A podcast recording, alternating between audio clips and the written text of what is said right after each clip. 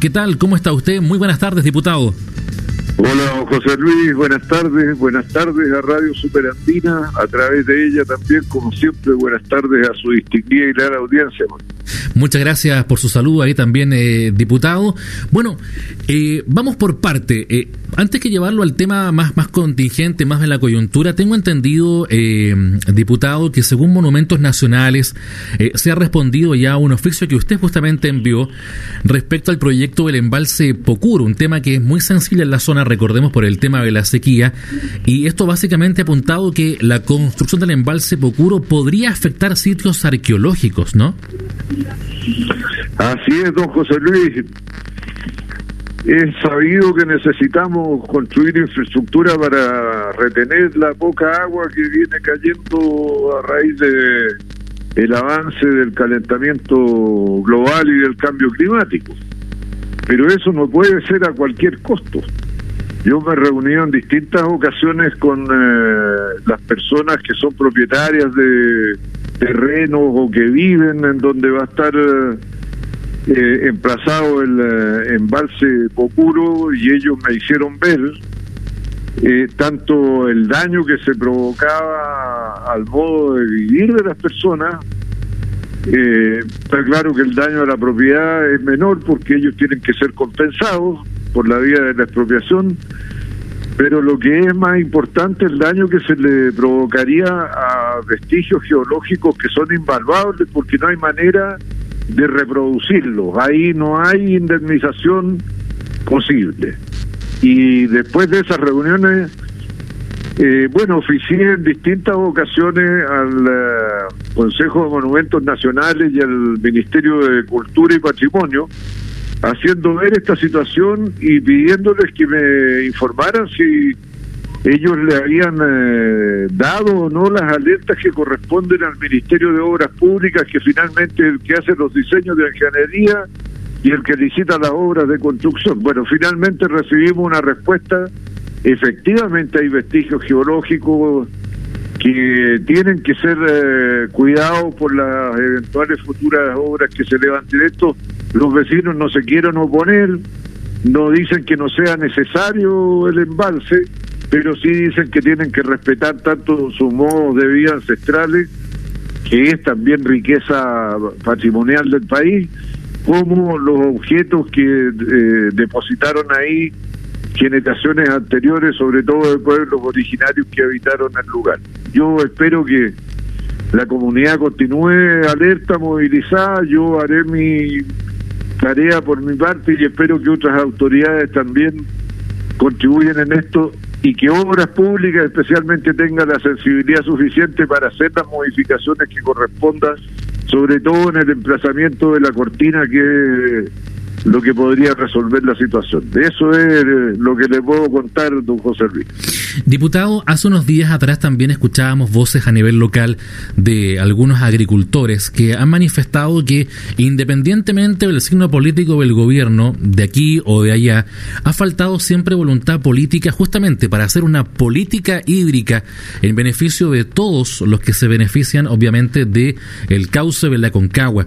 Y le pregunto esto a propósito de lo que tocábamos ahí el embalse eh, Pocuro, que se ve como una alternativa eh, más allá de los cambios que se le pueden hacer al proyecto.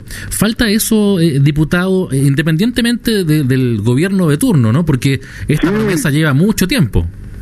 José Luis, usted sabe que la gran esperanza del Valle de la Concagua era el embalse de Puntilla del Viento. Hoy día prácticamente inviable porque está ocupado por más de 5.000 eh, habitantes, un número importante de familias, sería un conflicto social mayor.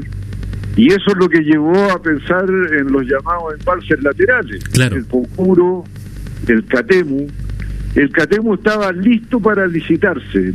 Es más, se había llamado a licitación durante el gobierno de la presidenta Bachelet. Y llegó este gobierno haciéndose cargo de los intereses de los grandes propietarios de alrededor, lo postergó, salieron con el cuento de que tenían que hacer los estudios de impacto ambiental a cuenta del fisco, porque si lo hacía el que se adjudicaba la licitación se iban a demorar mucho.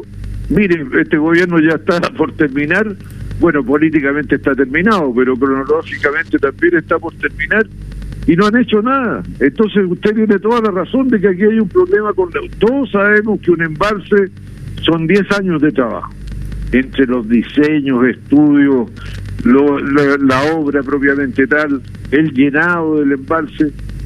Y bueno, mientras más postergamos las decisiones, más caro lo vamos a pagar con eh, las consecuencias de la sequía en la agricultura. Ojalá cambiáramos de mentalidad y supiéramos siempre anteponer el interés general y el bien común a los intereses particulares, que es lo que predomina en este instante. Diputado eh, Chilling, eh, le pregunto ahora por la coyuntura. Vamos a, los temas eh, más eh, candentes por estas horas. Anoche ya el Senado aprobó el proyecto que busca justamente que las personas puedan sacar el 10% de sus ahorros de los fondos de las AFP. Se discuta además en esta jornada ya en la Cámara de Diputados en un tercer trámite.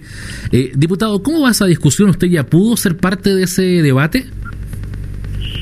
Sí, con poquito tiempo, me dieron un minuto y medio, pero Quisiera repetir eh, con usted, Por favor. Luis, lo que dije en la Cámara, porque es cierto que este es un hecho importante, incluso impensado. Yo mismo no era muy optimista porque una reforma constitucional tiene coro muy alto. Claro.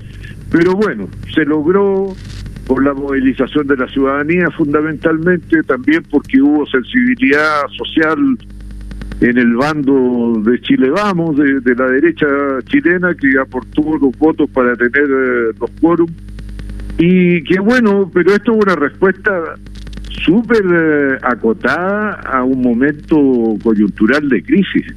Esto no es la transformación radical del sistema político, social y económico de Chile. Esto es una respuesta a la crisis social generada por la pandemia. Y no tiene más alcance que eso. Ni siquiera va a significar la transformación radical del sistema de AFP.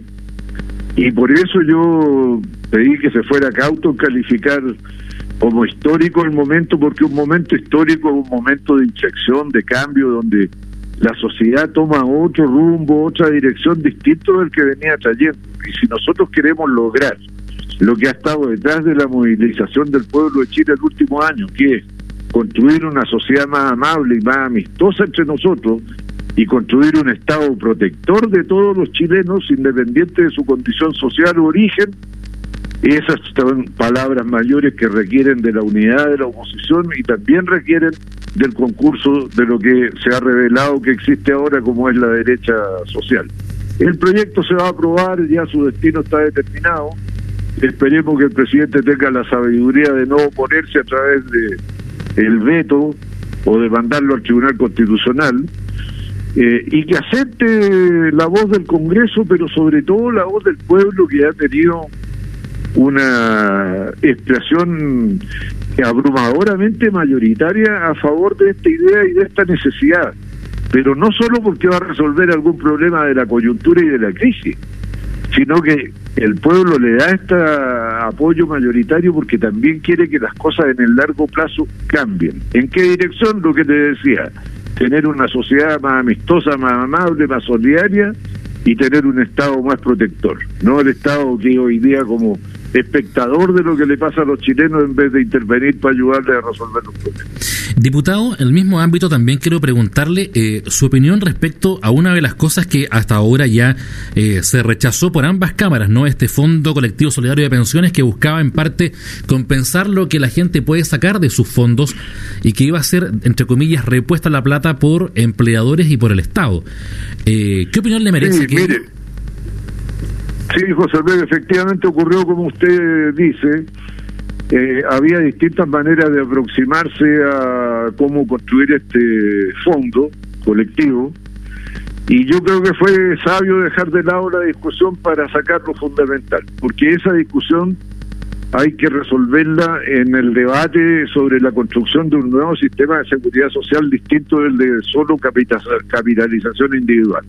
Está bien que haya capitalización individual, que se premie la disciplina, el esfuerzo, la constancia de cada uno, es algo que es positivo, pero al lado del premio al esfuerzo y la constancia individual tiene que haber una institución capaz de proteger cuando la persona, a pesar de que es constante, a pesar de que es trabajadora, a pesar de que es esforzada, a pesar de que es disciplinada, no alcanza a reunir los fondos necesarios para tener una pensión digna. Y ahí tenemos que construirla entre todos. Eso es tener una sociedad amable, amistosa, solidaria y un Estado protector. Pero eso lo vamos a resolver después. No hay que dar por hecho de que lo que retire ahora la gente va a ser plata perdida. Vamos a tratar de construir otro sistema que permita que la pensión al final de la vida laboral sea también digna y suficiente. De hecho, además hay voces diputados, incluso del mismo, la misma oposición, que dicen que esta puede ser una importante inyección de recursos al mercado para echar a andar de pronto la economía, ¿no? También va a ayudar en eso. Claro, gente que tanto piensa en la economía nunca se acuerdan de de la economía pequeña, de la economía que más circula, la que tiene más flujo, que es la de los pequeños negocios, el pequeño comercio, las tienditas de barrio. Bueno, donde se hacen muchas de las compras por parte sobre todo de la gente más modesta y sin duda que eso también va a ayudar, ayudar a darle dinamismo a la economía, el circulante. Le agradezco muchísimo el tiempo haber conversado con Superandina y BTV, diputado, muy amable. Al contrario, muchas gracias a usted, don José Luis, que tenga buenas tardes, continúe cuidándose, al igual que toda su distinguida y legal, y legal audiencia. Abrazo, diputado. Muchas gracias. Igualmente. Hasta luego, adiós.